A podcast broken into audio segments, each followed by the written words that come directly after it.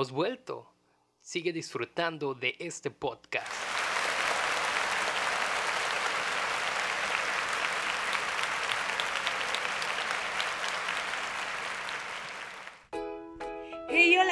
Saludo a toda la comunidad del Panda. Soy Ari López Herón del podcast Metanoia, un podcast donde vas a escuchar diferentes formas de encontrar tu camino, como creyente o no creyente. También quiero invitarte a seguir el Instagram de Podcast Cristianos en español para que encuentres más contenido para tu crecimiento espiritual. Bienvenido, estás sintonizando el podcast de El Panda Enojo. Y pues siendo de que estas respuestas que fuiste encontrando a tus preguntas, este, este Yahoo respuestas de las creencias, eh, para ti cuál ha sido la importancia de, encontrarte con, pues con, pues como lo llamas tú, ¿no? Estas verdades incómodas, estas perlitas de conocimiento. Y, pero que, ¿cuál ha sido la importancia para ti? Para mí es una importancia fundamental porque detrás de cada pregunta hay una situación de vida. A, veces pensamos que, y especialmente ahorita, ¿no? Que escuchamos de construcción por todos lados, como que es una moda de, ah, me quiero deconstruir. Y no, no funciona así, o sea, no es como que hoy desperté y ya hoy vi en Instagram que hay tres personas deconstruyéndose y a ver, déjame meto también a deconstruir. No, eh, la deconstrucción es un proceso que uno no busca, se da. Sea, y, se, va dando, se va dando sin darte cuenta. O sea, yo me, di, yo, yo me he dado cuenta que llevo 10, 11 años de construyéndome de manera intencional, pero yo conozco la palabra de construcción apenas hace 3 años. ya, ya, llevaba un proceso. Y es que cada pregunta que realmente me ha llevado a construirme ha estado acompañado de una situación de vida crucial. Creo que todos enfrentamos momentos cruciales en nuestra vida que nos llevan a cuestionarnos nuestro sistema de creencias. Por ejemplo, uno de los primeros eh, sistemas de creencias que yo me cuestioné y, que me llevó a la deconstrucción fue eh, esta idea de creer que únicamente se podía experimentar a Dios a través de la expresión de fe en la que crecí. Ahora, mi abuelo, él es pastor de la Iglesia Apostólica de la Fe en Cristo Jesús. Esta denominación es una denominación que es muy, muy, muy cerrada, ¿no? Si, si, no estás dentro de esa denominación, aunque seas cristiano, no eres salvo. O sea, así literalmente ¿no? Eh, eh, ellos tienen una, una doctrina que es la doctrina de la unicidad de la deidad, donde muchos lo conocen como el solo Jesús y, e, ellos discriminan a todos aquellos cristianos que abracen la doctrina de la Trinidad. Entonces yo crecí escuchando esto, ¿no? Era como si, si, eres trinitario no eres salvo y arrepiéntete. Y, y, para mí era como una dicotomía muy rara porque era por un lado es Jesús vino a salvar a todos, después era, ok, bueno, no a todos, a los cristianos, pero bueno, no todos los cristianos, nada más los de la iglesia apostólica, entonces, ¿qué pedo? ¿Qué onda? ¿Qué rollo? Y, esa fue una primera duda existencial que me entró a mí, ¿no? Y ahora, ¿por qué me entró a mí esta duda existencial? Porque mi papá, por otro lado, él también pasó su proceso de construcción, que él nunca la ha llamado así. Pero, por ejemplo, mi papá, él no abrazó esta misma línea doctrinal de mi abuelo. Para mi papá, todo cristiano, sin importar si es unicitario, trinitario o, o metodista o bautista, para mi papá es salvo, ¿no? Y él siempre tuvo amistad y relación con pastores de otras iglesias. Entonces, a mí me causaba mucho conflicto, ¿no? O sea, escuchaba a mi abuelo decir que no. Veía a mi papá que se relacionaba más con, con pastores de la línea de mi abuelo, pero al mismo tiempo tenía amigos de otro lado y también les decía hermano. Entonces era como de, entonces Dios a quién sí salva. Entonces, para mí, el proceso de construcción a, temprana edad, de darme cuenta que Dios estaba, porque mi primer deconstrucción fue esa, ¿no? Dios no nada más está en la iglesia de mi abuelo ni en la de mi papá, está en todas. Entonces, eso a mí, ¿por qué fue importante? Porque me ayudó a ver un Dios inclusivo. Ahora, aquí lo estaba viendo inclusivo en un primer núcleo, porque ya, ya yo, yo crecí en un punto donde nada más mi denominación es sana y en la adolescencia paso a darme cuenta de, no, no, no, todos los cristianos tienen una conexión con Dios. Entonces, e, esta es la importancia, ¿no? Va madurando tu percepción de Dios y vas conociendo más quién realmente es, porque Dios no es alguien que segrega, no es alguien que excluye, es alguien que incluye. Pero, pero después cuando regresé a la iglesia, aunque, aunque estaba en una iglesia que incluía, me di cuenta que éramos una iglesia que no estaba alcanzando como así se que alcanzamos. ¿no? Si se supone que estamos llamados a alcanzar multitudes, que estamos llamados a presentar un mensaje de esperanza, es decir, ¿por qué la iglesia sigue teniendo las mismas 150 personas que ha tenido toda la vida? Entonces, e, eso me llevó a una deconstrucción de sistemas. O digo que la deconstrucción va por muchos lados. Entonces fue, hemos creído que el sistema de tener reuniones de cuatro horas es el funcional, de tener reuniones donde no hay estructura, donde cada domingo se predica pues lo que el Espíritu Santo te habló el sábado y, y donde si llega un predicador invitado que tú no invitaste, porque eso pasaba mucho en la iglesia eh, de mi papá, llegaba un pastor y, ah, pastor, soy pastor y vengo de no sé dónde, y, ah, pues pásele, y predicaba 5, 20 barbaridades durante tres horas, estaba permitido. Entonces era como de, ah, como que las estructuras no están conectando con la comisión que tenemos. Entonces ahí fue una deconstrucción de sistemas que tuve cuando regresé a la iglesia a los 20 años. Entonces ahí cambiar la manera de pensar cómo era la iglesia, ¿por qué fue provechoso? Porque al final de cuentas nos tomó 10 años. ¿eh? creo que apenas ahorita estamos logrando el sistema que, que deseaba que sucediera hace, hace 10 años.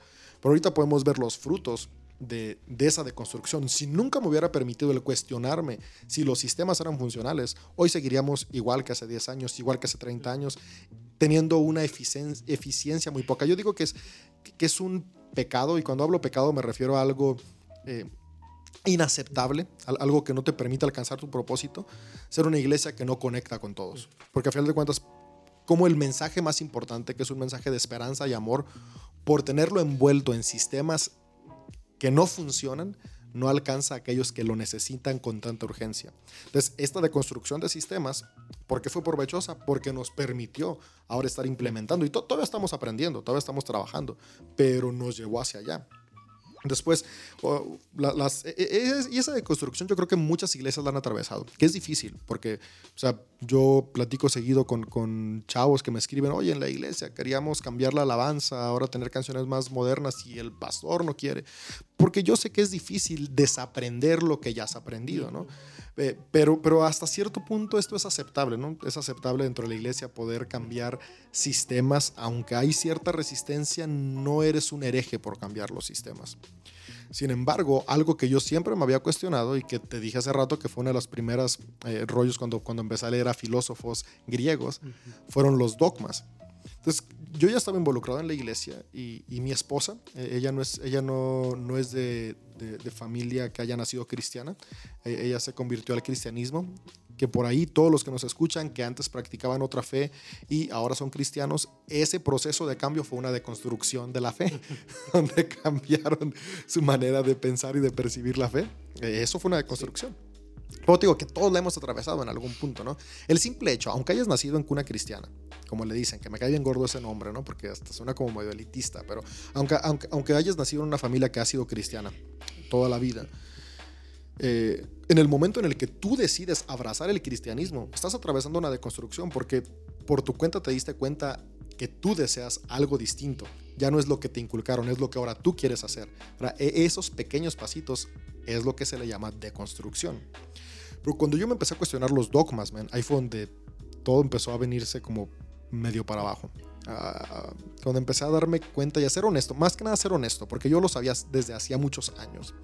Las contradicciones que hay en la Biblia, eh, las cuestiones ilógicas de, doctrinas de hombres, literalmente, ¿no? Eh, la manera en la que queremos controlar a las personas. Eh, a través de dogmas que ni siquiera están en la Biblia. Cuando empecé a cuestionarme dogmas que, que, realmente contradecían la esencia de Dios. ¿no? Por un lado decimos que Dios es amor y a mí me caí tan gorda esta frase y yo sé que está en hebreos, pero yo no creo que, la Biblia es dictada por Dios. Creo que son percepciones de hombres de que Dios es amor, pero también es fuego consumidor. Todas estas, estas contradicciones me empezaron a mí a hacer mucho ruido. Entonces, eh, yo empecé a, a estudiar, a buscar respuestas. Y la siguiente deconstrucción que tuve fue una deconstrucción de, de, dogmas, ¿no? donde pude eh, dejar de ver a la Biblia como una autoridad divina y empezar a verla como un libro de espiritualidad, una herramienta de espiritualidad más que ni un manual de vida. Muchos lo ven como un manual de vida. Para mí no funciona así, porque pues si eres honesto, eh, pues por un lado te manda a matar y por otro lado te manda a no matar. Entonces, ¿a qué instrucción le vas a hacer caso? Y muchos dicen, no, no, no, es que hazle caso a la instrucción de Jesús. Bueno, entonces, ¿el manual de vida es el Nuevo Testamento o es todo? Y, y ahí entran estas contradicciones locas, ¿no? Porque es como, entonces, ¿a qué nos vamos? Entonces, mi deconstrucción de, de, esta parte de los dogmas, y especialmente con la Biblia, que es la Biblia, que me llevó de verla como la, la, palabra de Dios que dirigía mi vida, a verla como una herramienta espiritual que me conecta con Dios, porque el que dirige mi vida es Dios, no la Biblia. Entonces, eso tuvo un cambio importante. Por eso para mí fue importante ese cambio de construcción, porque dejé de darle la prioridad en mi vida a la Biblia y se la traspasé a quien la tiene que tener, que es Dios. Entonces, este cambio de, dogmas distintos, dejé de ver otro dogma que cambió mucho en mí, fue el de un Dios castigador. Un Dios que te manda al infierno, un Dios que, que está juzgándote. A, mí me enseñaron, yo creo que todos crecimos con esta idea del Dios policía, ¿no? De, ay, te robaste los pedos de las tortillas y por eso te caíste de la bici, ¿no?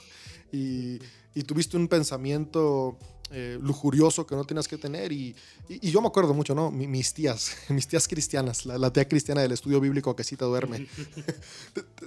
en la adolescencia, a todos nos salieron espinillas en la adolescencia. Y todos en la adolescencia somos lujuriosos. Un adolescente que no es lujurioso. No es adolescente. No es adolescente.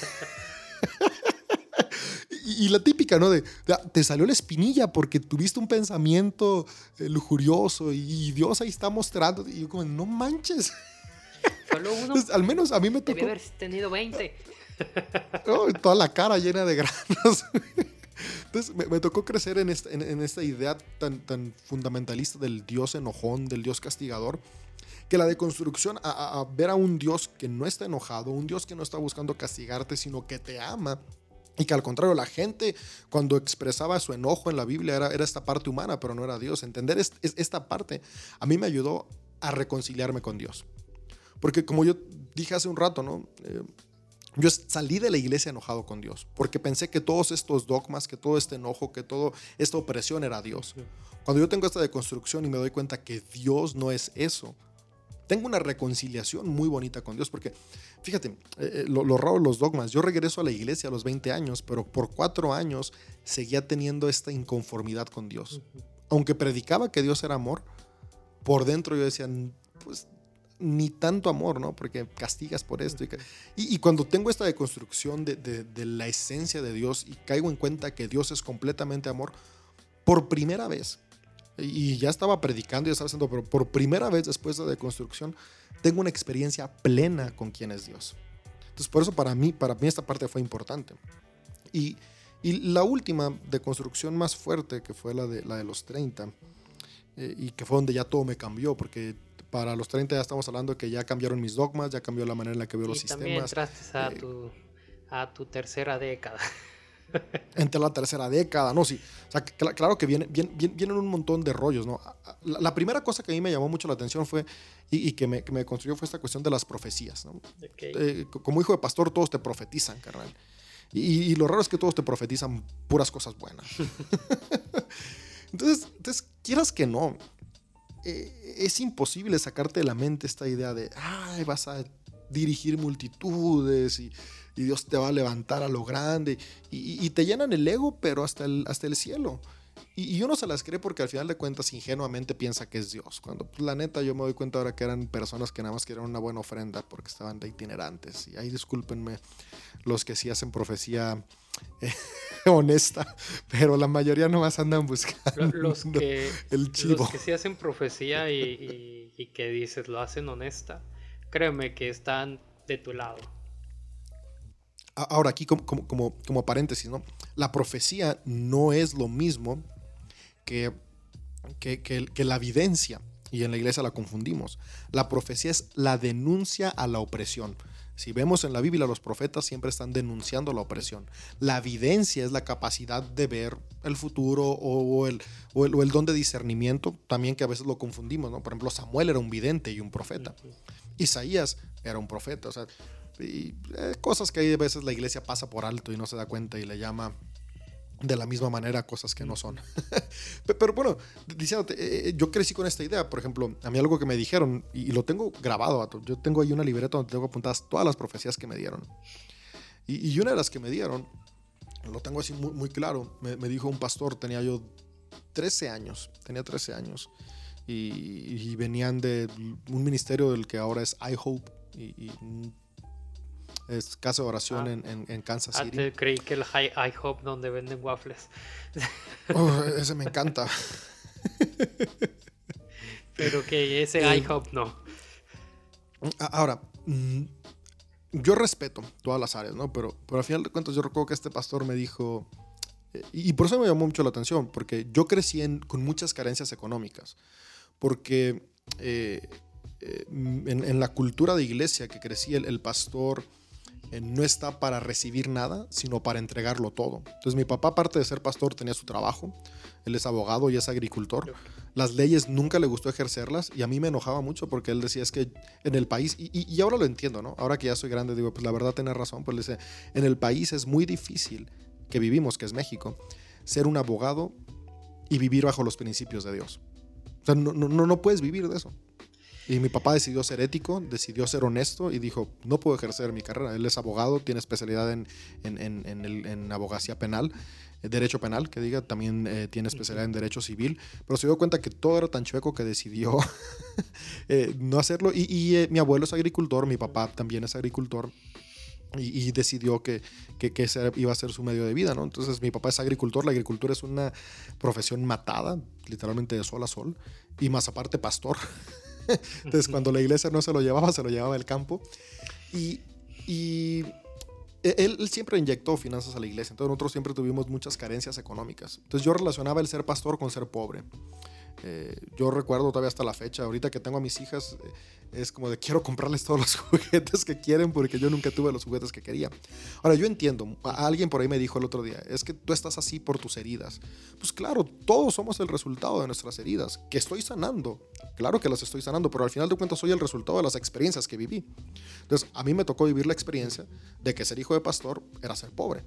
Hay otros que han tenido la fortuna que no, no, no lo relacionan así, ¿no? Yo eh, conozco hijos de pastor que al contrario, ser hijo de pastor es ser millonario. Y qué chido, yo no puedo ver como ellos ven. Por eso yo, yo digo, la espiritualidad es muy personal. Cada persona lo ve de acuerdo a sus experiencias. Entonces yo decía, yo no quiero ser pastor porque voy a ser pobre. Y eso era algo que yo obviamente no les había dicho a estos profetas que vinieron. Y este profeta me dice en, media reunión, ¿no? Hey, David, hijo del pastor, Ya sabía mi nombre, no se lo dijo el Espíritu Santo, ya se lo habían dicho antes de que llegara. Pero me, dijo lo siguiente, tú tienes miedo de servir a Dios por las finanzas. Y dije, ay, güey, ¿y este quién le contó? Y dice, pero Dios te dice que si tú eh, te, te enfocas en, en- en el reino y tú sigues el llamado que Él te dio, que estás negando, eh, vas a tener más de lo que has imaginado y no te va a faltar nada. Y hay toda la... Acá ya te empiezan a prometer, ¿no? La mansión, el Ferrari, quién sabe qué tantas cosas más. Y, y uno se emociona, ¿no? Pues obviamente es como de... Ah, y, y como ya se grababan los cassettes, por ahí estaban los audios y, y- y cada vez que, que obviamente es como, ah, lo voy a recordar, lo voy a recordar. Obviamente en la adolescencia me valió, era como, ah, pues, esas son mentiras, yo no quiero nada. Pero cuando regreso a la fe, me acuerdo de esas profecías. Entonces digo, ah, voy a enfocarme en Dios. Ahora, yo estaba en la Ciudad de México estudiando producción musical. Eh, tenía ya algunas eh, opciones de contrato en estudios para dedicarme a grabar eh, como ingeniero de, de- de estudio.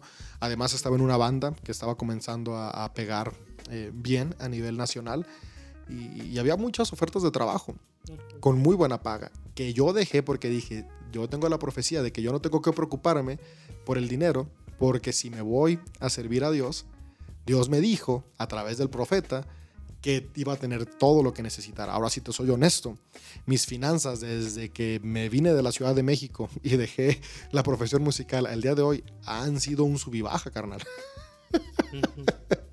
Esa profecía está muy lejos de verse cumplida. Ahora, ahora podrían decir, es una profecía materialista, ¿qué te importa? Sí, pe- pe- pero a mí me llevó a cuestionarme qué tan cierto es eso que me dijo esta persona. No, porque yo tomé muchas decisiones equivocadas en base. Ahora, e- ese es un ejemplo que te puedo platicar ahorita aquí rápido de muchos otros ejemplos de profecías que al final de cuentas me llevaron a tomar decisiones de las cuales hoy me arrepiento. Entonces, e- e- ahí fue otra deconstrucción de decir, a ver, ¿realmente Dios me estaba hablando o fue la emoción de las personas? O- y, y yo creo que muchas veces, no, no todos lo hacen con mala intención, yo creo que muchos fue bien intencionada. Pero al final de cuentas, una buena intención no es la palabra de Dios. no sé si me explico. Sí, sí. Entonces, eso a mí sí me llevó a cuestionarme mucho toda esta cuestión, ¿no? Porque yo hoy, de las, y literalmente, déjame ver, porque por aquí tengo la libreta. Ah, aquí está.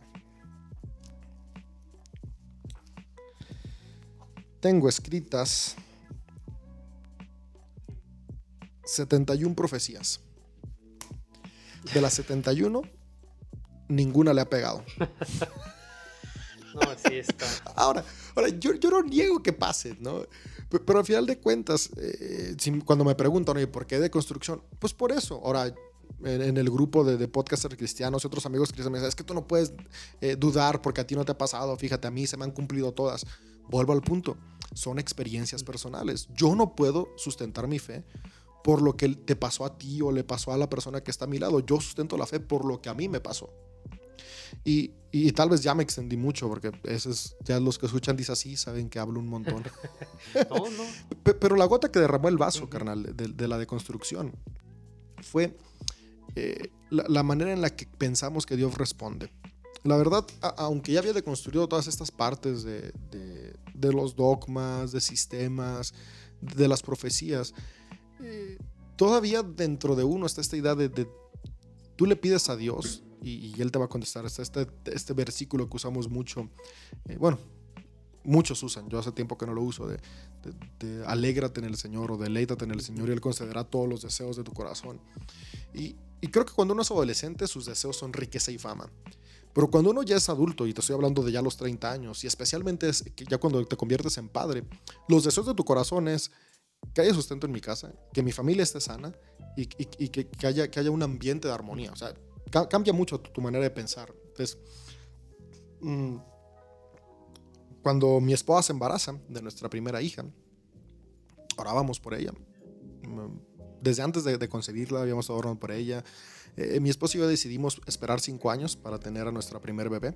Queríamos, pues nos casamos jóvenes, yo tenía 25, ella tenía eh, 23 y queríamos esperar un, tiempo para, para tener a nuestros hijos. Esperamos cinco años, ya cuando queríamos embarazarnos empezamos a orar. Desde antes de la concepción estábamos orando por nuestra hija, bendiciendo a nuestra hija, creyendo que ella va a ser sana. Cuando supimos que estaba embarazada, súper contentos.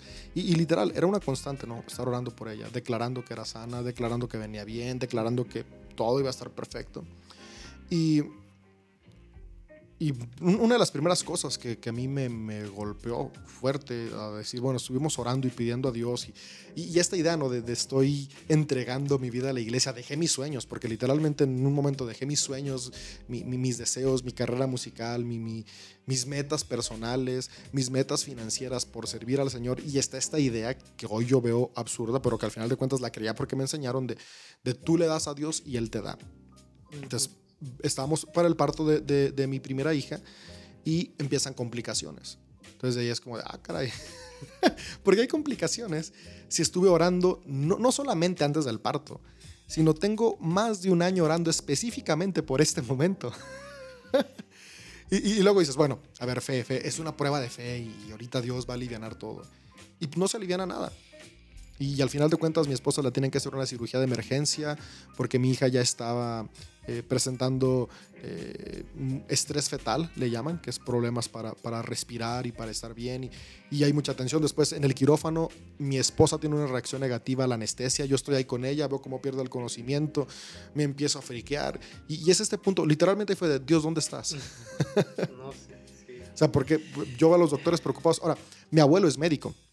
Mi tío es médico. Yo conozco términos médicos. Un doctor casi nunca te quiere decir. Mi, mi abuelo de parte de mi mamá, no de parte de mi papá. Mi abuelo materno fue médico.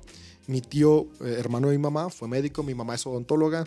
Y, y por ahí los términos médicos siempre han estado en mi mente. Hasta antes de los. an- Antes de que acabara la prepa, yo iba para medicina. Yo, yo estudié para, para ser.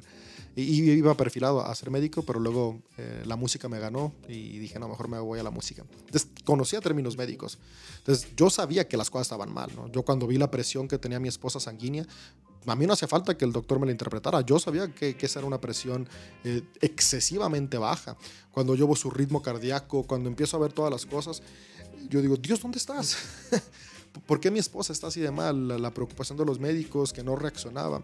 Después nace mi hija, y mi hija no llora al nacer. Ok. Y, y- y- y el pediatra que saca a mi hija es mi tío, hermano de mi mamá. Obviamente él no hace ninguna cuestión de alarma porque quiere que todo esté en calma.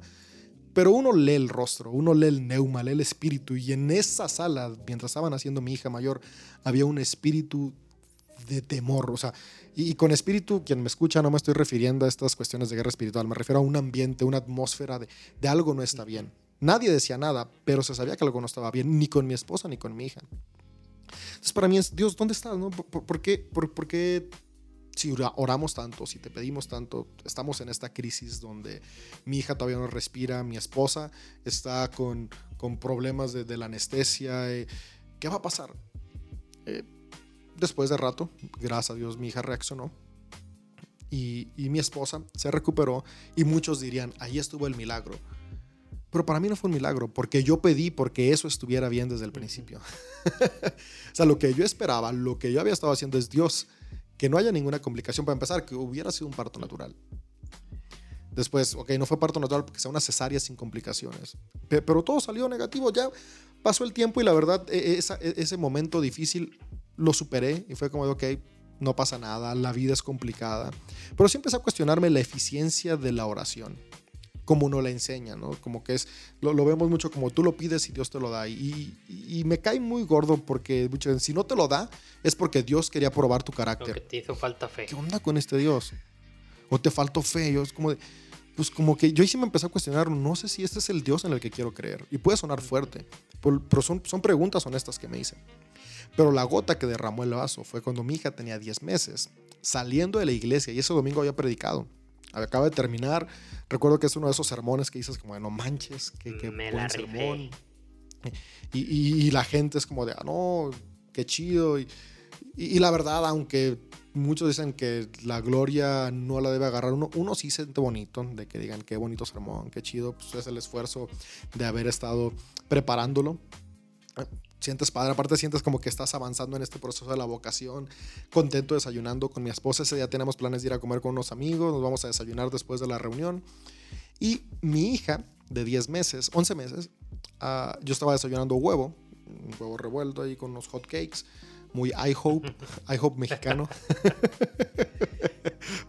el huevo a la mexicana y, mi hija agarra un huevo sin que yo me diera cuenta, un paso de huevo revuelto. Y no nos dimos cuenta, nuestra teoría es que nada más se talló los ojos, se lo, se lo acercó a la boca. Y a los minutos le empezaron a salir ronchas. Se empezó a, a, a desvanecer. Fue como, ¿qué está pasando aquí? de repente empezó a dejar de respirar. Fue como de a ver qué está pasando. Corrimos a, la camioneta, manejé, yo creo que es la vez que más rápido he manejado dentro de la ciudad, eh, hasta llegar al hospital, llego al hospital, eh, mi hija literalmente dejó de respirar en la camioneta, no estaba respirando, en el hospital no me dejan entrar a mí, solo entra mi esposa. Eh, fue un caos, carnal, un caos. Al final de cuentas, gracias a Dios, mi hija y a los médicos, médicos que nos atendieron muy bien, muy rápido, enfermeras, todo el equipo, muy buena atención. Eh, descubrimos que mi hija era alérgica al huevo y le había dado un shock anafiláctico por alergia al huevo. Y vamos al médico y resulta que era alérgica a la proteína de la leche de vaca, a la avena, a un friego de cosas. Entonces apenas iba a empezar eh, este proceso de, de, comer alimentos sólidos, este rollo, y, darnos cuenta que tenemos que tener una lista muy rigurosa de alimentos, porque había muchas cosas de consumo diario que podían mandarla al hospital e incluso llevarla a hacer perder la vida. Para mí fue como, la verdad, siento tener esto una decepción. Porque dije, Dios, ¿Por qué mi hija va a atravesar esta circunstancia? Ahora, yo sé que muchas personas ya pueden decir, hey David, mi hijo está en otra situación más crítica, mi hijo está en otro problema. Pero vuelvo al punto, yo tenía esta idea, y es que esa es la deconstrucción. Tengo una idea de lo que es y me doy cuenta que no es así. Yo tenía la idea de que Dios respondía todas las oraciones. Yo tenía la idea de que si tú le entregas tu vida, tu tiempo, tus sueños, tus metas a Dios, Dios te va a responder. Y cuando yo digo que no es así, digo, algo está mal. Algo está mal en la ecuación. Y creo que Dios no está mal. O sea, honestamente ahí, aunque estaba enojado y todo, dijo que creo que el que está mal no es Dios. Creo que el que está mal es uno. ¿Cómo me han enseñado a Dios es lo que está mal? Y, ni siquiera me enojé con mi papá, que es mi pastor y que es de quien más he aprendido. Dije, me, me enojé con el sistema religioso que mi papá heredó y que su papá heredó y que generaciones han heredado, donde nos han hecho creer en un Dios que no es. Entonces, ese momento, carnal, para mí fue crucial. Y fue donde literalmente todo lo que quería se derrumbó, todo. Y empecé a reconstruir. Lo único, por eso digo que es de construcción, lo único que no se derrumbó es, sigo creyendo en Dios, que se manifiesta al ser humano a través de la figura de Cristo. De ahí en más, no creo nada. Y hasta el día de hoy sigo igual. hasta el día de hoy, eh, ese es mi único fundamento y mi base. Todavía estoy en el proceso de reconstruir. Pero eso fue lo que a mí me orilló a comenzar toda esta búsqueda. Entonces, ¿quién es Dios? ¿Cómo interactúa con el ser humano? ¿Qué es lo que sí hace? O sea, si sí es bueno, ¿cómo actúa entre nosotros? Si es todopoderoso, ¿cómo actúa entre nosotros? Eh, ¿Qué onda con la oración? ¿no? Porque después de ese proceso, la verdad, yo me empecé a deprimir un montón. Porque, porque la deconstrucción es difícil, o sea, es un camino doloroso. Y, yo entré en un cuadro depresivo muy fuerte. Y yo recuerdo que la siguiente cosa que me sacó la onda siempre era, era yo, yo enseñaba, y yo decía mil veces, estás deprimido, estás triste, busca a Dios, canta alabanzas, pon música ahora y Dios va a cambiar tu corazón. Pues claro, nunca había estado en una depresión. Oh, sí. Cuando estoy en, este cuadro depresivo, porque se me derrumba todo lo que creía de Dios, literalmente se me derrumba que, que Dios no, no, no, no es, no puedo confiar para mis finanzas. Porque pues no, tenía problemas financieros y, y, no era como de que no diezmar, o sea, diezmo y todo y aún así tengo broncas financieras, no me alcanza, no puedo, le doy a la iglesia y estoy metido en la iglesia y no me alcanza. Entonces, mm, se me cae la, la onda de las finanzas como proveedor, se me cae la onda como mi, mi quien me sana, eh, se me cae la onda la, la, como que puedo confiar plenamente en él. Entonces estoy, estoy en una deconstrucción grande porque al mismo tiempo siento la responsabilidad de la iglesia. O sea, yo, yo después de esa idea de no sé qué le voy a predicar a la gente. Pero tengo la responsabilidad de seguirle predicando, porque tampoco se me hacía maduro de mi parte pararme el domingo y decir, ¿saben qué? Pues tuve estas crisis y ya no creo nada, así que... Ahí se ve. Entonces, no, o sea, yo seguía predicando y, y, quien me conocía ni siquiera se daba cuenta de la crisis que estaba atravesando. Era una crisis que comencé a atravesar solo y me deprimí. Me deprimí gacho porque le hablaba a amigos pastores y era como, ay, ora y ten fe, y es que te falta fe. ¿Cómo me castra esa palabra? Llegó un punto donde la llegué a odiar y dejé de hablarle a amigos por lo mismo. Porque si le hablaba a amigos cristianos, siempre la típica frase era esa, ten fe, confía en Dios. Dios sabe por qué hace las cosas. La me la dieron dos veces nada más y no fue ningún pastor. un amigo, Dios le da las batallas más grandes a sus mejores guerreros. No manches, esa frase me caga.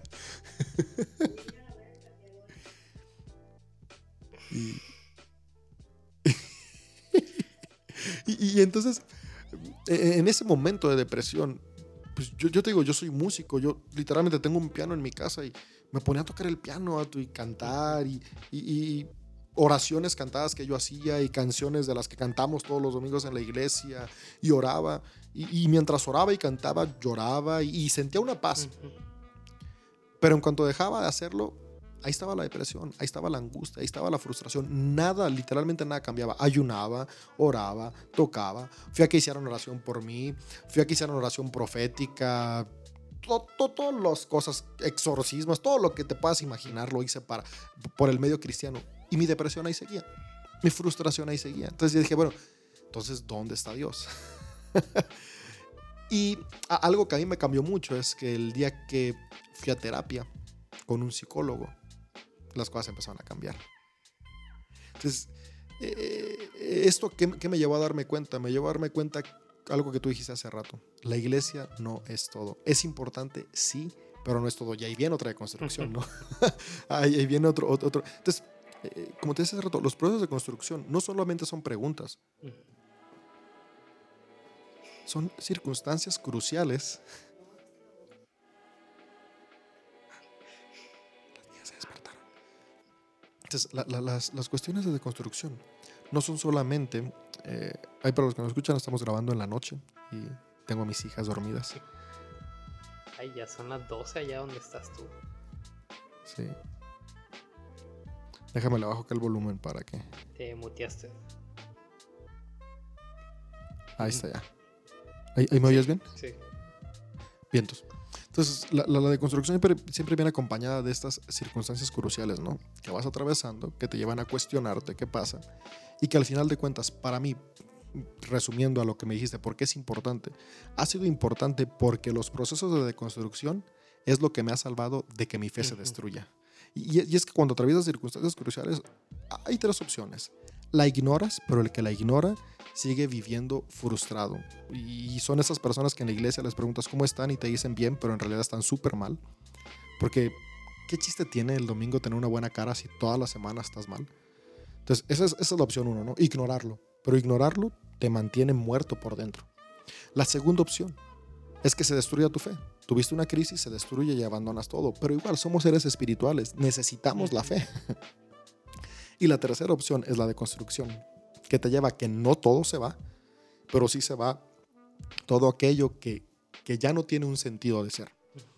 Entonces, e, e, esa para mí ha sido la importancia de la deconstrucción. Es lo que ha salvado mi fe, mi relación con Dios y, mi espiritualidad, ¿no? Mi espiritualidad ha sido literalmente, eh, se ha mantenido a flote por la deconstrucción.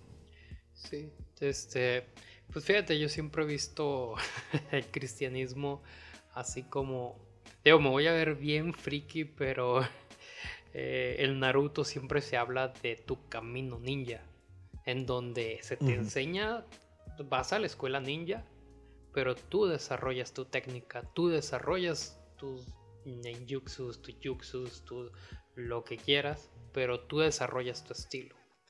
Y yo lo veo muy a la par del cristianismo. Cada quien tiene su camino del cristiano. ¿Por qué? A mí me, a mí me encanta la Biblia por esta parte en cuanto a que tú encuentras cómo Dios se manifestó de mil maneras en un chingo de gente para decirnos que Dios no es absoluto a como Dios te habla a ti. O sea, no siempre se presenta en una zarza, a veces se presenta en una burra, a veces sí solo hubo un dedo que escribió en el techo, no sé, pero se manifestó de mil maneras para que nosotros nunca estemos diciendo como no es que no lo hizo así, entonces no es Dios. Y, tocando ahorita ya como la Biblia y que, y que ahora tú dices no es la palabra de Dios, pues fue la puerta, ¿no? Que, que te dio la oportunidad de, de, conseguir más data, ¿no? Conseguir otros libros. Entonces, cuando tú empiezas a encontrar estas respuestas en el Yahoo, respuestas de, las creencias, este, cuáles fueron pues esta documentación o talleres por, por aquello que haya curiosos que digan, oye, ¿dónde consigo esa literatura? ¿A dónde, a dónde voy a ese workshop? Eh, para los que son como Jano, se llaman talleres. Hola Jano. Un abrazo a Jano. Te amamos Jano, pero ya aprendí inglés. Y ando igual, eh, la neta, nomás que sí sé hay unas palabritas en inglés.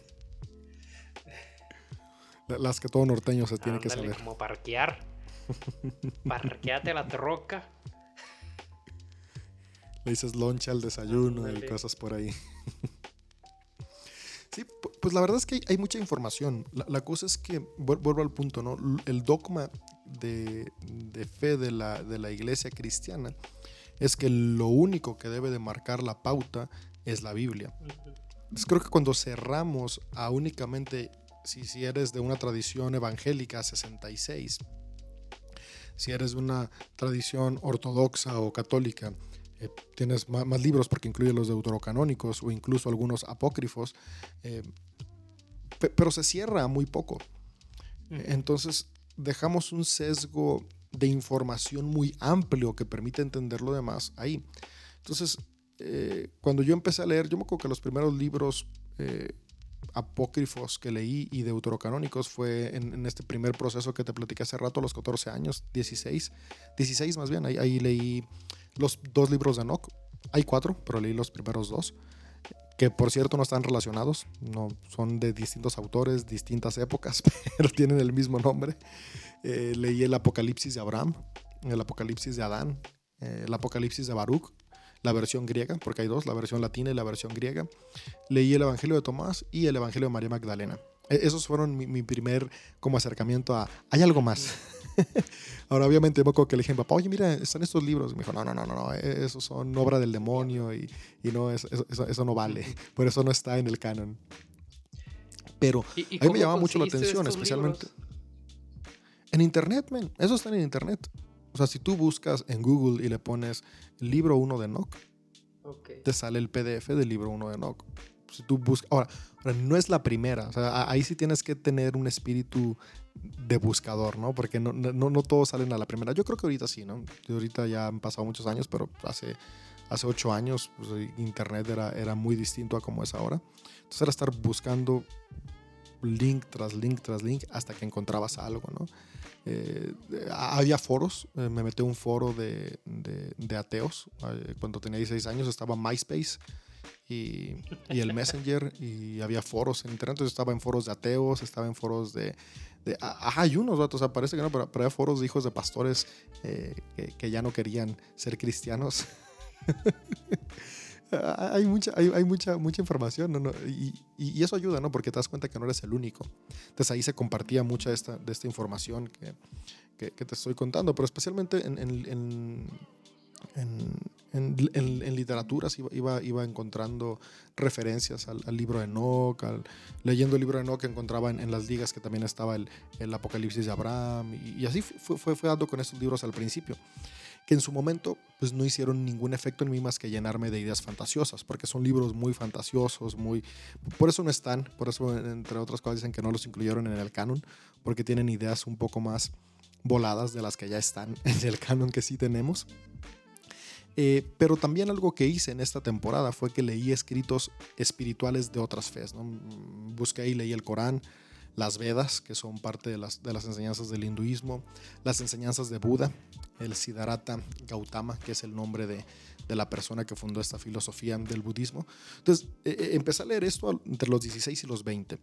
Después vengo a la iglesia y en la iglesia una persona que, que empecé a escuchar, que fueron dos, fueron Andy Stanley y Rob Bell. Entonces tú estás como en esos procesos de, de, construcción. Leer a Rob Bell eh, fue cuando sacó recién en 2011 su libro de El Amorgana, Love Wins. Entonces, e-, este libro cambia por completo toda, toda la, perspectiva que tienes de, Dios. Entonces, estoy hablando en 2011, sale este libro. Eh, Andy Stanley, empecé a seguir mucho a Andy Stanley. Andy Stanley fue el primer pastor que yo escuché que en una predicación dijo, no hace falta la Biblia para ser cristiano. ok. Ahora, Andy Stanley es pastor de North Point un ministerio increíble en Estados Unidos. Entonces, e, e, ellos dos fueron literatura que empecé a leer, estudiar, que me ayudó en este proceso. Después fui leyendo a personas como Richard Rowe, Peter Enns, eh, Erwin McManus, a Reza Aslan, Rachel Evans, Sarah Basie, Nadia Bolsweber, Andy Wright, Brian McLaren, Eugene Peterson, Brian Sand, que todos ellos son dentro del cristianismo, menos, menos Reza Aslan. Reza Aslan estuvo en el cristianismo, era, era eh, practicaba el Islam, luego el cristianismo, luego regresó al Islam y creo que ahorita es agnóstico. No, no le he seguido muy bien la pista los últimos dos años, pero es un pensador increíble. Tiene libros muy buenos como El Celote o Dios, por ahí si alguien tiene interés puede leerlos y, ver cómo hace una relación muy buena entre el islamismo, el cristianismo, el judaísmo. Y al final de cuentas, la esencia que es Dios. Pero todo esto estaba dentro de la misma fe. Pero hubo un momento donde conocí a alguien que se llama César Soto, que tiene un podcast que se llama Sobrevivir con Fe. Pero cuando yo lo conocí, todavía no tenía el podcast. Él, él, estaba muy involucrado en especialidades juveniles. Yo estaba como líder de jóvenes. Eh, lo, lo, conozco. Tenía un libro que se llamaba Metáforas. Y, y, supe que tenía una escuela en línea que se llama Prisma Teológico. Entonces tomo un curso con él y, el primer curso que tomo con él fue sobre metáforas, que era una explicación de las parábolas de Jesús. Y después tomo un curso de Apocalipsis, donde por primera vez digo, no manches, el Apocalipsis no tiene nada que ver con el fin del tiempo y, le voy cobrando sentido a, lo que dice Apocalipsis. Y con César Soto tengo mi primera introducción a las ciencias bíblicas. Entonces a partir de ahí me doy cuenta que hay, hay una forma distinta de aproximarse al texto. Entonces, eh, César Soto es un pensador increíble y, muy fuera del molde, que realmente busca eh, presentar este Dios de amor fuera de los dogmas y, ver de una manera honesta la Biblia, ¿no? Yo quiero decirte, tú que me escuchas, el hecho de que yo no vea la Biblia como la mayoría de cristianos lo ven no quiere decir que no la valore y que no crea que es importante. Simplemente la veo desde un aspecto más honesto y no tan dogmático. Entonces, César Soto fue la primera persona que conocí, con la que pude interactuar, porque tenemos así clase en línea, eh, que, tenía esta perspectiva.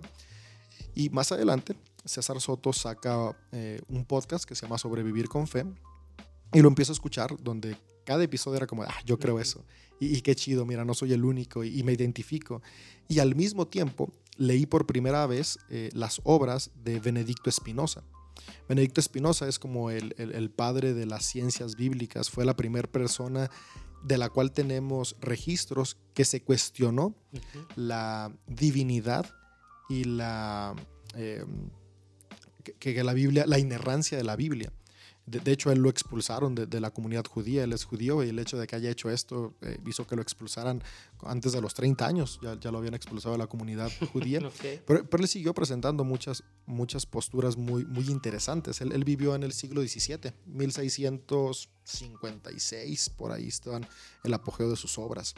Entonces empiezo a leer a, Spinoza, me empiezo a dar cuenta que ha habido hombres a, lo largo del tiempo haciéndose preguntas muy interesantes y respuestas muy interesantes. Estoy estudiando con César Soto, termina el curso de César Soto, saca el podcast y en el podcast invita a alguien que se llama César Silva. Ahora, para este periodo yo pasé de leer autores cristianos y ahora empecé a, leer, a escuchar podcast de personas que estaban en el proceso de construcción, que yo todavía no sabía, pero empecé a escuchar, por ejemplo, el The Bad Christian podcast en inglés. Hay un podcast que escucho todavía hasta la fecha que se llama eh, el, el, ex pastor borracho, ex drunk pastor. y es una persona que, que, dejó el pastorado y cada que graba un episodio eh, se toma un shot de whisky. y, y, siempre dice, ok, antes de empezar, y, habla mucho sobre construcción, ¿no? Eh, empecé a escuchar un podcast que se llama Puedo decir esto en la iglesia, en inglés también está, eh, The Liturgist, eh, Casi herejes, y empezó a oír muchos podcasts en inglés que empezaban a, conciliar muchas ideas que yo tenía en la mente, y a la par empecé a leer autores que tal vez muchos pueden buscar, que son autores iberoamericanos y latinos, como Antonio Piñero. Antonio Piñero es un doctor que, que ha estudiado y se ha dedicado a, poder presentar de una manera científica y con crítica bíblica cuestiones del Nuevo Testamento. Tiene eh, textos y, trabajos muy interesantes sobre Pablo, sobre el Nuevo Testamento. De hecho, también él trabajó en presentar al español una colección de seis tomos de los apócrifos del Antiguo Testamento y también tiene eh, todos los evangelios. ¿Sabías que hay más de 50 evangelios? Okay. no, nomás están cuatro. Hay más de 50 y, el doctor Antonio Piñero los, los, ha traducido al español y los presenta en un solo tomo, los 50 evangelios. De hecho, así se llama. Todos los evangelios por Antonio Piñero. Eh, pueden pedirlo en Amazon si tienen más o menos como 700 pesos o buscarlo pirata, que no lo recomiendo, pero no lo he encontrado yo. Ahí pueden ponerle PDF gratis. Pero, pero sí, e, empecé a leer, por ejemplo, a Antonio Piñero, a Marcos Bremer, a Ariel Álvarez, a Eduardo Arens, que, que ya no son, o sea, mi primer proceso de construcción y primera literatura que leía era cristiana o espiritual. Pero ahora ya estoy ahora leyendo a, personas que están viendo la Biblia desde una perspectiva científica. Ahora, ¿qué, ¿qué, significa ver la Biblia desde una perspectiva científica? Que se critica el texto desde la arqueología, la filología, la antropología, las ciencias humanas, no nada más a través de la teología sino a través de todas estas herramientas que nos permiten entender, principalmente a través de los idiomas originales. Porque un problema es que nosotros hacemos la exégesis de la exégesis de la exégesis, de la traducción de la traducción de la traducción. Y, y si somos honestos, cada traducción ha sido manipulada para cada vez darle más peso a los dogmas de cada época y cada temporada. Si vamos leyendo los originales en su idioma original, pues cambia mucho la cosa. Ahora, yo todavía no hablo hebreo, ni hablo griego koiné, ni hablo arameo imperial, pero estoy en el proceso, ¿no? De comenzar a aprender estos tres idiomas porque ese es el siguiente paso. Ahorita estoy aprendiendo de quienes ya lo leen, pero lo que sigue, porque yo eso siempre animo a todos, ¿no? Lo que yo digo no me lo creas, investigalo tú. Entonces yo no quiero creerme lo que he leído de otros, yo quiero comprobarlo por mi propia cuenta. Entonces el, siguiente paso va a ser ese, pero, pero comencé a leer estos autores en español y ahí en, en, el, en, un podcast de César Silva, César Silva invitó, digo, de César Soto, de, Sobrevivir con Fe, invitó a César Silva. César Silva es una persona peruana que tiene un instituto de estudios hebreos que se llama Limud.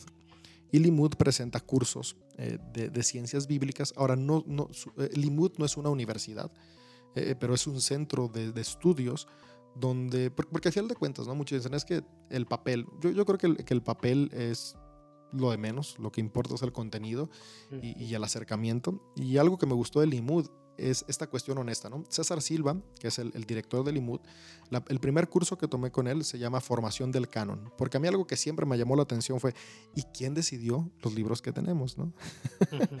E, entonces tomé un curso donde, donde puede ver eh, históricamente quién decidió los libros que tenemos. Y algo que me gustó mucho de César Silva, César Silva comenzó diciendo, ok, les voy a presentar mi postura, les voy a presentar las evidencias históricas, arqueológicas, filológicas, pero al final de cuentas ustedes formen su propia opinión. Eso a mí me encantó, porque te está dando la oportunidad de ser una persona libre pensante, de que tú decidas qué es lo que crees y qué es lo que no crees. Y ahí con, con César Silva tuve acceso a conocer a profesores como el doctor Adolfo Reutemann. Ahora, el profesor Adolfo Reutemann, ¿quién es? Él es el encargado y el curador de los rollos del Mar Muerto. O sea, él es el que está directamente cuidando, trabajando y, en, la labor de, los equipos de traducción de todos los rollos de Qumran. Entonces, a través de Limud pude tomar un curso con él y después de ahí conocer eh, su trabajo y tomar otros cursos que él también ha estado dando pláticas y, ir profundizando más en toda esta riqueza de literatura eh, que es paralela a los escritos bíblicos. Pero también ahí con Limud conocí al doctor Israel Filkenstein, que es un arqueólogo muy reconocido, que, que ha igual sacado ciertas teorías eh, en base a la arqueología que para mí son muy convincentes. Eh, conocí al, doctor eh, Thomas Romer, digo Thomas Romer.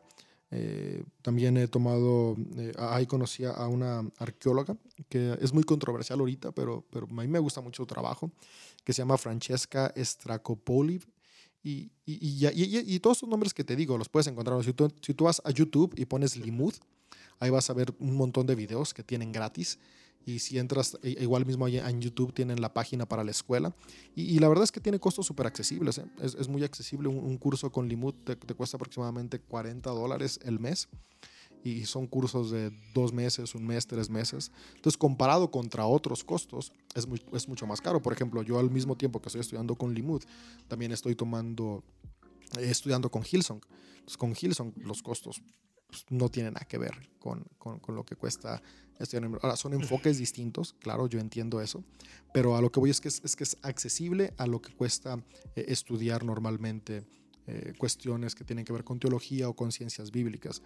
Y, y, después, en, en, las últimas temporadas, he estado leyendo a otros autores como Dennis R. McDonald, a Bart Herman, a Mark Smith, entre otros. Entonces, por ahí es, la fuente que he estado, que he estado adquiriendo en, este, en este proceso de deconstrucción, que, que, ha ido escalando, ¿no? Como digo, empezó, empezó con, con cuestiones eh, que formaban parte de la tradición bíblica, después autores cristianos, claro que si nos damos cuenta todos han tenido como su, su punto de inflexión.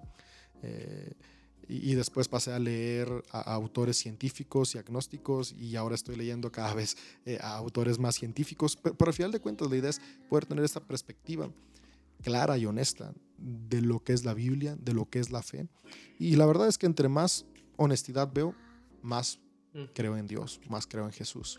Y pues tomando esto, estos temas, ¿no? De que iniciaste pues con libros cristianos, luego con estas personas que de alguna manera leen la Biblia, pero desde una perspectiva como de las ciencias como tal. Eh, tú, o más bien más que nada, ¿por qué crees que es importante esto para la iglesia? Abrirse, digamos, tú en unos cinco años, digamos, tú puedas tener estos talleres dentro de tu iglesia donde compartan todos estos libros del mar muerto, lo que sea, pero desde tu concepción como pastor, ¿por qué sientes que esto es importante para la iglesia en cuanto a que esto no te desvía desde el del verdadero mensaje que es como la cruz, o sea, no hablando de la salvación en sí, sino lo que, la esperanza que trae el mensaje de la cruz, pues. O sea, ¿crees que todo esto, bueno, sé que para ti es importante, pues, pero para la iglesia en sí, o sea, sé, sé que va a estar complicado porque pues está complicado, pero ¿por qué ¿Tú crees que esto es importante para la iglesia desde, desde el, como el pastor que eres y el hijo de Dios que eres? Pero creo que es importante, eh, no, no, tanto el tener que dar estos cursos como parte de, de la iglesia, sino ser honestos con la iglesia. Creo que ser honestos y brindar un espacio de libertad es importante porque fomenta el desarrollo de hombres y mujeres librepensantes, que tienen una fe que ellos han construido, no una fe que adoptaron de alguien más. Eh, hay un verso que es muy famoso que dice, un ciego no puede guiar a otro ciego. Y, la cosa es que muchas veces somos ciegos porque negamos toda la riqueza que nutre los escritos de la Biblia que tenemos. O sea, por ejemplo, a mí, a mí conocer la Biblia y sus trasfondos en sus idiomas originales, en, sus conceptos originales, me ha traído tanta reconciliación, como por ejemplo, y, yo ahora lo enseño, ¿no? en, mis sermones lo voy metiendo poco a poco y, voy expresándolo eh, de una manera responsable, porque creo que sí hay que ser responsables, pero, pero historias como la historia del sacrificio de Isaac cobró un sentido tan extraordinario y, y, pueden, pueden, pueden buscar ahí, ahí haciéndome como promoción, hay un episodio que, que tengo en mi podcast de, de Dios quiere todo de mí, pero pero básicamente, cuando lo lees en el idioma original, te das cuenta que Yahvé jamás le pidió a Abraham que sacrificara a Isaac. Fue él, y tú puedes decir aquí como que él y Yahvé, y, justamente esta honestidad de decir, ok, estaban en un proceso de conocer quién era Dios y, darse cuenta eh, que, que, no era lo que representaba él, sino lo que representaba Yahvé. E, esa es la importancia del texto bíblico y la importancia de la historia. Entonces, yo, yo porque creo que es importante en la iglesia, más que ni enseñar ciencias bíblicas, yo creo que lo importante en la iglesia es dar libertad y honestidad a que las personas puedan buscar y encontrar distintos puntos y perspectivas de la fe. O sea, no cerrarnos a en esta iglesia se crea así y punto. En esta iglesia solamente se lee la Biblia y punto. No o sea, en esta iglesia sí, la Biblia es el libro base de nuestra fe porque somos cristianos. Sin embargo, se puede nutrir con toda esta gama y sí ser honestos y decir, mira, existen los rollos del mar muerto, existen estos libros apócrifos, existen estos estudios y, crear espacios donde podamos orientar de una manera sana a las personas a crear su propio criterio. Yo, yo, creo, yo creo en una iglesia de personas que piensan. Yo creo que el darle la oportunidad a las personas a dudar, a resolver sus preguntas, a darse cuenta que no todo es blanco y negro, sino que hay una gama de grises y colores infinita en medio, nos ayudaría a tener una espiritualidad más nutritiva y más real, más honesta. Okay. ¿Y cómo ha sido este proceso? O sea, sé que incluso durante este episodio más de uno habrá decidido dejar de escucharlo, qué sé yo. Pero ¿cómo ha sido este proceso de personas que en este caminar pues te han llamado lobo vestido de oveja, que tal vez vives en una ficción y pero ahora contra los frutos que has dado con el espíritu, ¿no? Porque a veces siempre es como contrapolar, ¿no? Como, a ver, me estás diciendo que soy una un lobo disfrazado de oveja, pero yo sé que mi vida está dando los frutos del espíritu. ¿Por qué? Porque tienes una llenura del espíritu, porque tienes una relación, ¿no? Con, con esta figura de deidad, ¿no? Entonces, ¿cómo ha sido este proceso de una depresión tal vez ligera, ¿no? Porque de alguna manera siempre estas cosas nos llevan a, a, cuestionarnos, ¿no? Sobre, ¿lo estoy haciendo mal? ¿Lo estoy haciendo bien? ¿Qué está pasando? Este, yo siento que sí sí estoy creyendo más con esto, pero a la vez veo un millar de personas en contra. Es como, pero yo sé que aquí estás conmigo, Dios. Y quieras o no, aunque Dios, está con nosotros, somos humanos y, necesitamos la tangibilidad de las cosas. Entonces, ¿cómo ha sido este proceso para ti? El sentirte solo, tal vez, no sé creo que el, no caminarlo solo, porque no lo he caminado solo. Por ejemplo, eh, mi esposa está ahí conmigo. Eh, ella es la primera que le toca escuchar eh, mis procesos de deconstrucción y, y, que pues de una manera secundaria ha caminado la deconstrucción conmigo, ¿no? de hecho hubo un, momento en el que era como de, ah, por tu culpa. y yo sí. Y, y, eso al mismo tiempo, ¿no? Me, me llevó a, a, a buscar ser sabio en la, en la manera en la que estaba externando en mi proceso de deconstrucción. Pero, pero el, el, estar acompañado de ella para mí ha sido algo que me ha ayudado demasiado. Porque compartimos nuestras dudas, compartimos nuestras inquietudes y hoy vemos el fruto, no solo en nuestra persona, sino en nuestro matrimonio. O sea, mi matrimonio es mejor ahora, mucho mejor, muchísimo. O sea, despojándome de los dogmas, mi matrimonio ha cambiado. Mi manera de ser papá se ha transformado, carnal. Es abismal el cambio. Entonces, cuando, alguien me dice que, que, un lobo vestido de oveja, cuando alguien me dice que, que es un daño lo que yo hago, yo simplemente digo, mira, yo puedo ver lo que ha sucedido en mi familia. Puedo ver lo que ha sucedido en mi vida. Y sí, si, si hubo un momento de crisis, si hubo un momento de tensión, si hubo un momento donde era de híjole, creo que, que mejor me hubiera quedado callado Pero después de pasar ese valle, cuando vas viendo los frutos, dices, valió la pena. ¿Y, por qué vale la pena? Porque al final de cuentas, si somos honestos, todos atravesamos momentos críticos. Pero hay momentos críticos que no traen ningún fruto. Por eso yo, yo un mantra que tengo últimamente es, escoge bien tus batallas. Porque todos vamos a tener batallas en la fe, por lo que creemos, sin importar qué tan fundamentalista o qué tan progresista seas, va a haber batallas que vas a enfrentar. Yo he decidido, escoge bien tus batallas. Y ahora, ¿cómo las escoges bien? Que son batallas que te van a llevar a tener un fruto. Entonces yo veo ese fruto y digo, valió la pena. Ahora, cuando me dicen lobo vestido de oveja, yo digo, un lobo siempre está buscando su beneficio.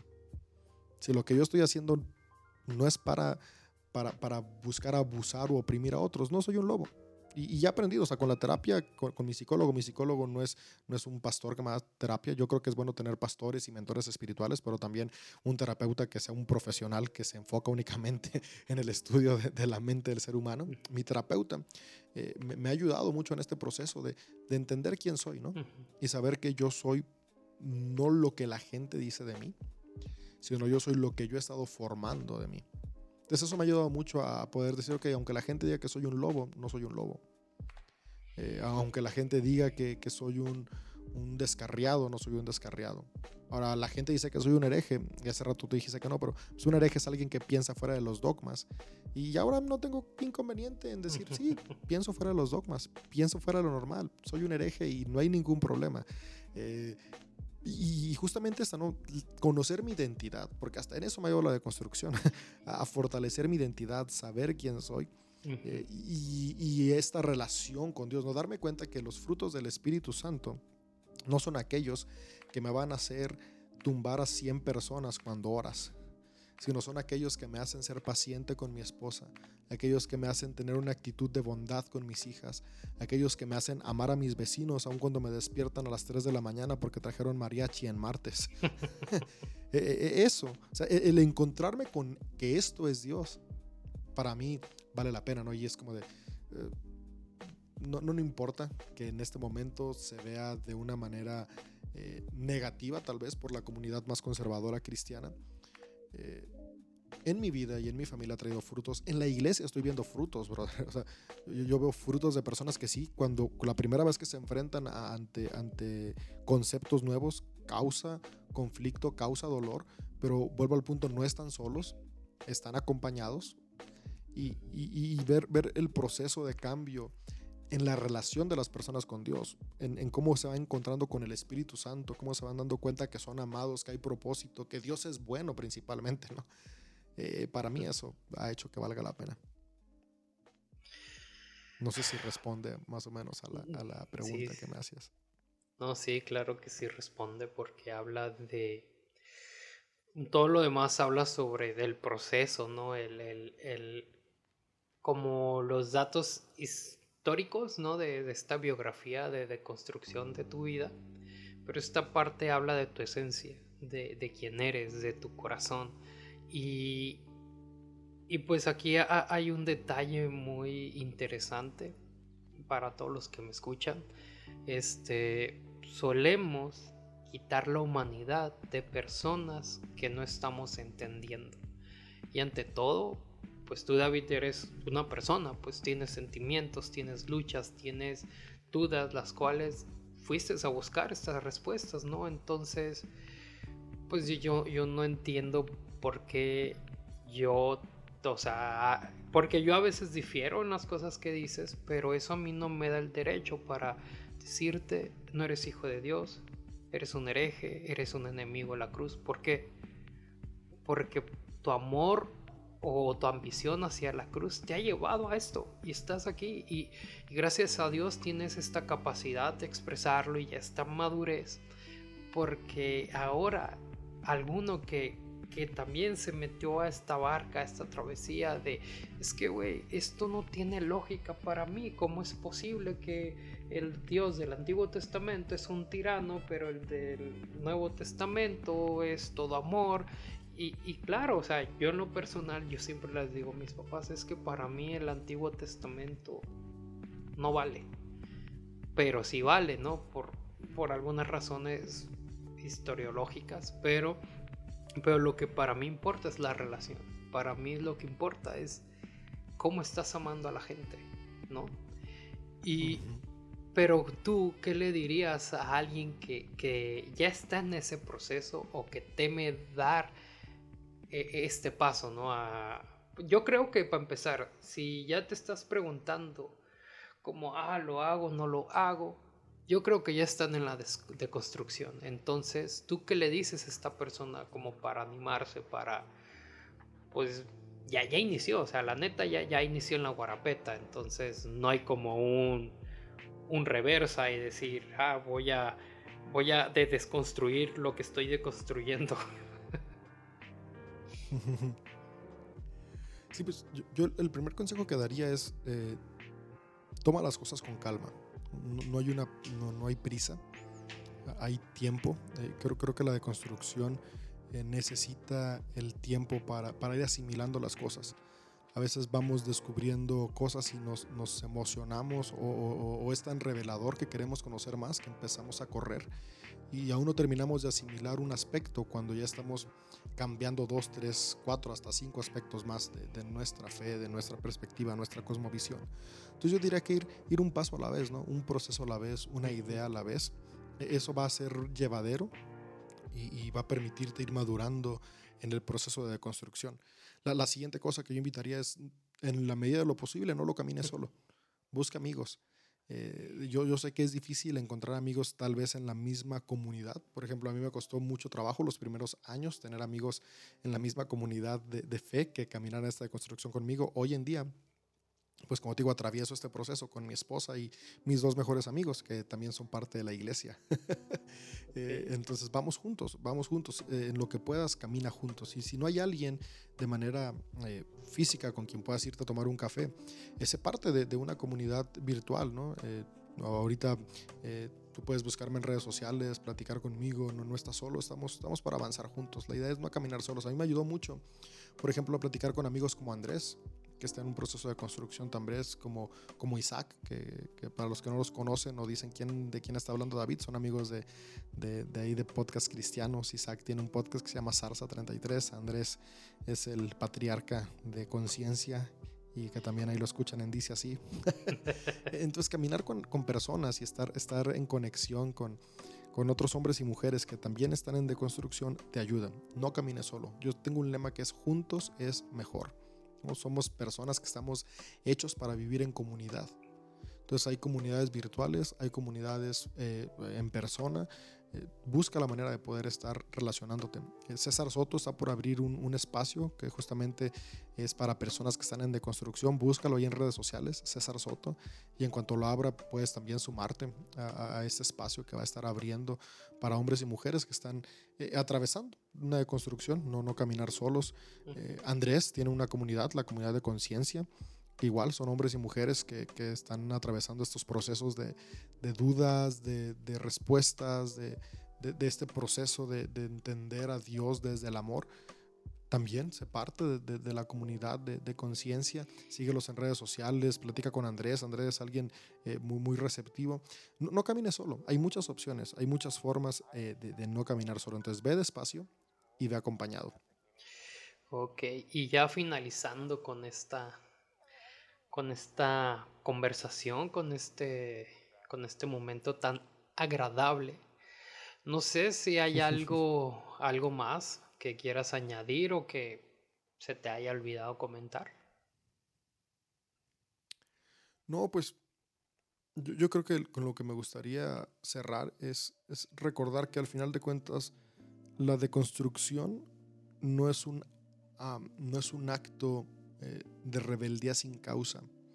Porque muchas veces se ve así, ¿no? Es, ah, es que simplemente no, quisieron aguantar el dogma y se fueron o, no estaban dispuestos a cambiar. No, no, Creo, que la deconstrucción es una rebeldía con causa. ¿Por qué? Porque te lleva a cuestionar los sistemas y como vuelvo a decirte, tú que me escuchas, no nada más en la fe.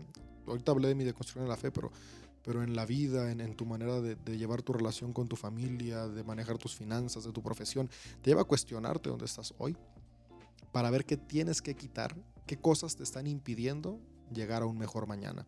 Entonces, dejar de ver la deconstrucción como algo negativo, como algo a lo que le tenemos miedo y empezarlo a ver como un proceso necesario, porque al final de cuentas eso es un proceso necesario para avanzar al siguiente nivel. Ahora, cada quien vamos a un distinto lugar. Yo algo que sí quiero animarte es no imites la deconstrucción de alguien más. Cada uno tenemos nuestros procesos, cada uno necesitamos cambiar cuestiones. Yo sé que hay gente que me escucha que no necesita dejar de ver la Biblia como la palabra de Dios. Por ejemplo, mi papá, mi papá, él la sigue viendo así y él y yo platicamos horas y horas y horas y edificamos la iglesia juntos. Y él no necesita cambiar ese, esa perspectiva. Tal vez tú no necesitas cambiar eso, necesitas cambiar otra cosa que yo no tuve que cambiar. Entonces, no imites la deconstrucción de alguien más. Cada deconstrucción es personal y única, pero cada una de ellas te va a llevar a poder llegar a un nuevo nivel de plenitud en esta vida. Entonces, e-, ese sería algo que me gustaría agregar. Ok, muy, de hecho, muy interesante manera de, de resumir o, de, o de explicar o dejar más claro y pues no sé, alguna promoción de tus proyectos, algo que quieras pues invitar a la gente que te apoye, que, que esté al tanto de lo que quieras hacer o de lo que vayas a hacer. Claro, pues, pues si quieren escuchar eh, más de, este proceso de deconstrucción, porque literalmente eso es mi podcast, ahí, estoy platicando cada, una de las fases, pueden encontrarlo en las plataformas digitales como Místico y Práctico. Eh, por ahí hay algunos episodios y, estaré, estoy trabajando en poder subir más. Por ahí voy más lento de lo que quisiera, pero ahí pueden encontrar ya varios y disfrutarlos. Son largos, pero si los pones en 1.5 de velocidad se entiende súper bien, así que, que no, hay, no, hay, problema. Eh, una vez más, místico y práctico en Google Podcast, Spotify, SoundCloud, eh, Apple Podcast. Ahí, suscríbete en los que sean de suscribir, dame estrellitas en los que sean de estrellitas, las que tú quieras. Yo quisiera que cinco, pero las que tú consideres, dale follow, me ayudaría mucho eso. Y, y si te gusta, compártelo, compártelo con tus amigos, compártelo en tus redes sociales. Y aparte de místico y práctico, pues ya dijo EMS, junto con EMS y otros grandes amigos del, continente americano, tenemos el gusto de tener un podcast que se llama Dice Así Así que te animo a cada domingo a conectarte. Es un estudio bíblico que no es el típico estudio bíblico de tu tía cristiana. En este no te vas a dormir. así que también puedes buscar Dice así en todas las plataformas digitales. Ahí estamos comentando la Biblia. Vamos capítulo a capítulo, eh, desde Génesis, y la meta es en 10 años llegar a Apocalipsis. Y también soy parte de un proyecto junto con, con mi amigo del lado norte que se llama La Conversación. Y esos son uh, Facebook Lives que se hacen los miércoles cada 15 días y donde platicamos distintos temas que tienen que ver con cuestiones de la iglesia. Eso lo encuentras en el, en el Facebook de El Lado Norte, de mi amigo Alberto de, de República Dominicana. Y eh, por ahí los miércoles nos conectamos en ese, en ese live. Esos son los proyectos que ahorita tengo y que, que los invito a, a, seguir. Igual si gustan seguirme, me encuentran en redes sociales, en Instagram y Facebook como Dave López Carmona y en Twitter como Dave López C ahí te da menos, menos letras para poner, así que el Carmona no alcanzó, el Carmona se quedó con la pura C. ok. Y no sé, alguna frase o versículo con el cual te identifiques actualmente. Híjole, una frase que ha sido mi mantra de, de esta temporada, eh, especialmente en los últimos dos años, es ser uno mismo es un camino doloroso, sin embargo, es la única vía de llegar a la plenitud. E, e, esa frase me la recuerdo cada vez que, que, quiero darme por vencido, porque sí, hay días que digo, mejor el status quo, ¿no? Es más cómodo. Digo, no, no, la única manera, de, de, el único camino para, para ser uno mismo, para ser pleno, pues es doloroso, pero vale la pena. Vale la pena. Y, y, un verso que ahorita, bueno, hay dos versos con los cuales me identifico un montón y, y que han sido también parte de, de, de, este proceso. Y uno es Jeremías 20, del 7 al 12 y, básicamente Jeremías le dice a Dios, Dios me engañaste, me engatusaste con tus palabras.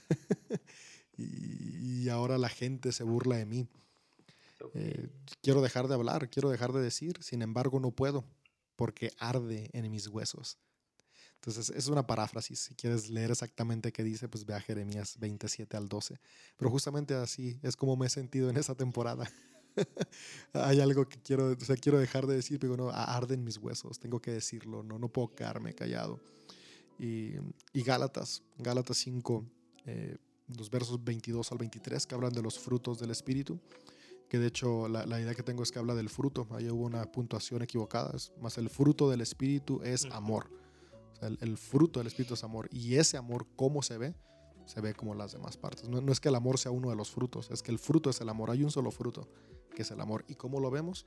De la manera que lo desglosan los siguientes versos, con bondad, con paciencia, con control propio. Entonces, eh, esos han estado mucho en mi mente, ¿no? Porque al final de cuentas, ¿qué es lo que arde en mí? Presentar este amor. ¿Y, y qué es lo que yo quiero experimentar cada día? Este amor. En mi vida, recibirlo en mi vida y otorgarlo de mí hacia otros. Pues, ¿qué, qué es más cristiano que eso, verdad? para que vean, para que vean. Eh, empezamos pastorales y cerramos pastorales. Exactamente, así funciona el rollo, ¿no? No, él realmente sí está muy, muy interesante todo lo que se platicó, todo lo que pues, se vino abordando, incluso est- estas últimas cosas que, que platicas, ¿no? Sobre el ser uno mismo, In- incluso yo lo veo así, de, de si está feo que te rechace la gente por quien eres, pero está más feo que dejes de ser quien eres porque te rechazan los demás, porque los demás te van a Así seguir es. rechazando. Pero en el momento en el que tú te aceptas tal y como eres, no importa. No importa si tienes un podcast donde, donde te quejas de cosas y que nomás te escuchan nueve personas, no importa. Hay nueve personas que quieren escuchar tus quejas. O sea, to- todos pueden, pueden ser... eh, Hay una frase interesante que vi ahí hace ratillo por Twitter, ¿no? Que decía que, que si quieres seguir haciendo lo que está haciendo todo mundo, de criticar la iglesia, vas a ser uno del montón y no, no vas a brillar. Al final, ellos también son del montón, porque están siguiendo el mismo comportamiento del clero, de, de la eclesiastés, de, de todo esto. Están siendo parte del mismo montón cristiano. Entonces, pues sigue tu camino ninja. O sea, no hay pedo, haz las preguntas que quieras hacer. Dave, David, ya dio sus redes sociales, puedes preguntarle lo que quieras. La verdad, mira, yo no sabría responderte, yo tengo las mismas dudas que tú, las mismas preguntas que tú. Yo también me frustro y digo, ¿sabes qué? Mejor voy a ver una caricatura en Netflix y voy a comer chetos. Eso es más sencillo que andar leyendo la Biblia. Pero pues te invito a, a que pues no te desanimes y, y pues si David no tiene otra cosa más que decir, y aquí es donde me pudieras interrumpir, No, no, no, to- todo bien, todo bien, ya, ya dije, ya dije mucho por ahí. nada más, nada más gracias, gracias por la oportunidad de, de estar acá contigo.